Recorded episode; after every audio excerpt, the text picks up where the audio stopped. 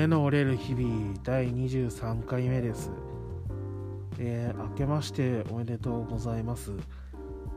と言いつつも、えー1月は中旬まで今録音してる時点で来てしまっています。あの結構こういったものだとあの、まあ、年末年始はあの、まあ、年間ベストとか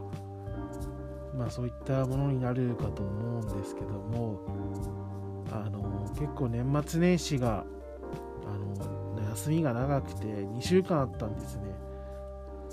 なのでダラダラとしてしまってポッドキャストは忘れてましたやるの。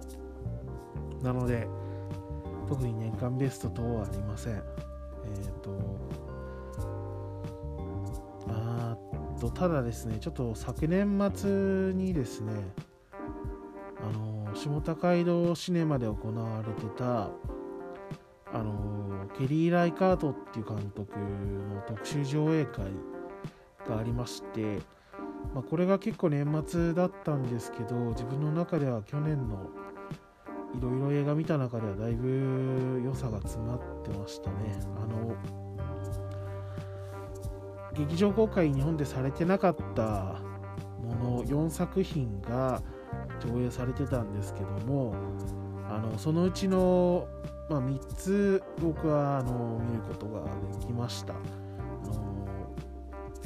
ウェンディルーシーっていうのとリバー・オブ・グラスっていうのとあとオールド・ジョイっていうのですね。あの見れなかったミークス・カットオフに関してはちょっとスケジュールとかの自分の都合の関係であの見れなかったので、ま、何かあれば見たいなという感じなんですけども、まあ、その代わりにあの Amazon プライムで配信されてたあの Life Goes On っていうものに関してはあの去年あのその3作品見たのと合わせて視聴しましたね。うん、で、まあ、やっぱりそうやってあのまとめて特集上映みたいなもので連続して見ると、まあ、よりその監督の特色っていうのがあの強調して見ることができるといいますか。あのそもそもあの僕がその監督のことが何で気になってたかというと本当にあの何て言うんですかね。あの未公開なので見たことはなかったんですけど、まあ、予告編とかは YouTube でもちろん見れるんですけどあの多分何年か前にそれこそ56年前にあのまあ、誰かがなんかそシネフィルっぽい人が書いてた映画ライターの人かなが書いてたあの、まあ、映画批評のブログでこのケリー・ライカート、まあ、当時ケリー・ライヒャルトっていうカタカナ表記だったんですけどそのケリー・ライカートの批評記事みたいなのを見つけてあのまあ適当に見て読んでたんですけどそのなんで目についたかっていうと、まあ、そこに載ってる場面写真がですねあの非常に目を引くものというかあのこれは結構いろんな人が言及してるんですけどあの色使いとか構図とかがあのスティーブン・ショアとかあのウィリアム・エグルストンみたいないわゆるそのニューカラーって言われてるような写真っぽいものだったんですね。あの、何とない、何気ないその、いわゆるアメリカっぽい風景ですよね。そういったものが切り取られてるような場面写真だったので、すごく記憶に残ってて、でもなかなか見る機会がなくて、公開されてないんで、DVD もまあ、廃盤で高くて、まあ、レンタルで探せば、あの、大きい店にあるのかもしれないんですけど、都内で。なあのなかなか借りに行かなくて、まあ、廃止の、あの勢いとかが増して、ちょっと、後回しになっていたんですけども、まあ、この機会に見ようということで、非常にありがたかったったですよね。で、本当に見てみると、そのいわゆるさっき言ったようなスティーブン・ショアとかあのみたいな色合いなんですよね画面の作りとかそのあとまあそのガソリンスタンドとかの場面の映り具合っていうかその色の見え方とかそういうのも、うん、あとブルーがかった画面とかすごい好きな感じでしたね。で物語自体もあの基本的には大きなあのドラマチックなことがある作風とかではないのであの非常になんか繊細な物語なんですけど、まあ、基本的にはどこか、まあ、分かり合えないっていうことを描いてるような映画ですね。あのあくまで、まあ、他者と他者っていうものが、あのそれでしかないっていう距離感で、まあ、時には踏み越えそうになったり踏み越えようとしてできなかったりみたいな感じというかあのそれをあんまりこうセリフとかも少ない映画なので本当に絵で見せるというような形ですよねちょっとしたあの動きとか俳俳優の表情とかあの、まあ、動作とかですよね画面の中で行われてるだからだからこう映画館で見れて集中しながら見れてよりその魅力が味わうことができたかなというふうには思ってますね。うん。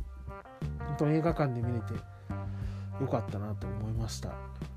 い。ちょっと、えっ、ー、と、何て言うんですかね、割とどの作品も、あの、中西部が舞台になってるんですけども、まあ、それもそのスティーブン・ショアとかあのウィリアム・エグルストンみたいな写真家の人があのよく撮ってたようなあの場所なんですけどまあいわゆるそのミズーリ州とかカンザス州とかネブラスカ州とかですね。あの辺の感じなんですけどあのまあバンドで言うとカーシブとかあのアップルシードキャストとかの感じですかね。そういうちょっと渋めのちょっとエモっぽい感じっていうか。まあでもネブラスカなんであのカウルフィールレコードとかの感じですよね。あのイーゼル・メサーブとかあのああいうちょっと枯れた感じのエモみたいな、うん、そういうのをそのまま映画で表現してるみたいな感じっていうと友達とかに結構伝わるかなと思います。まあその映画自体はエモーショナルなものじゃないんですけどそのジャケットとかそのギターの乾きぷりっていうかそういう部分が非常にその共振する部分があるような作風でしたね。うん。で、まあ、そのケリー・ダイカートの最新作がファーストカウっていう最初の牛っていう映画らしいんですけどあの日本公開が私あの未定なようなのでちょっとあのぜひとも頑張って動いてほしいなって力のある人はという感じに思ってます。ただえっ、ー、と調べると配給があの A24 っていう配給会社で最近だとそのミッドナインティースとかがを配給してる会社が、あのー、取り扱ってるので割とそういう流れでもしかしたら、あのー、普通に公開してくれるのではないかなというふうには思ってます。でアメリカ本国では公開されてるみたいなのであのーサントラ版がそのなんかウィリアム・テイラーっていう人が作ってるんですけどあのまあ、インディーロックとかちょっとカントリー系のギタリストの人のサントラが、まあ、サブスクにあるので結構それがいい感じなのでこの最近年明けとかはあのそれを流しながらちょっと本読んだりとかしてましたね。よく聞いてました。はい、まあ、そんな感じです。まあ2021年もあのよろしくお願いしますという感じなのとまあ頑張って月に1回ぐらいはどうにかやろうかなという感じです。月1回ぐらいであればあの、ま、こういう感じでなんか話すこともあると思いますのでまあもしあのあの暇でしたら引き続きよろしくお願いしますというふうに思ってるのでよろしくお願いします。以上です。ありがとうございました。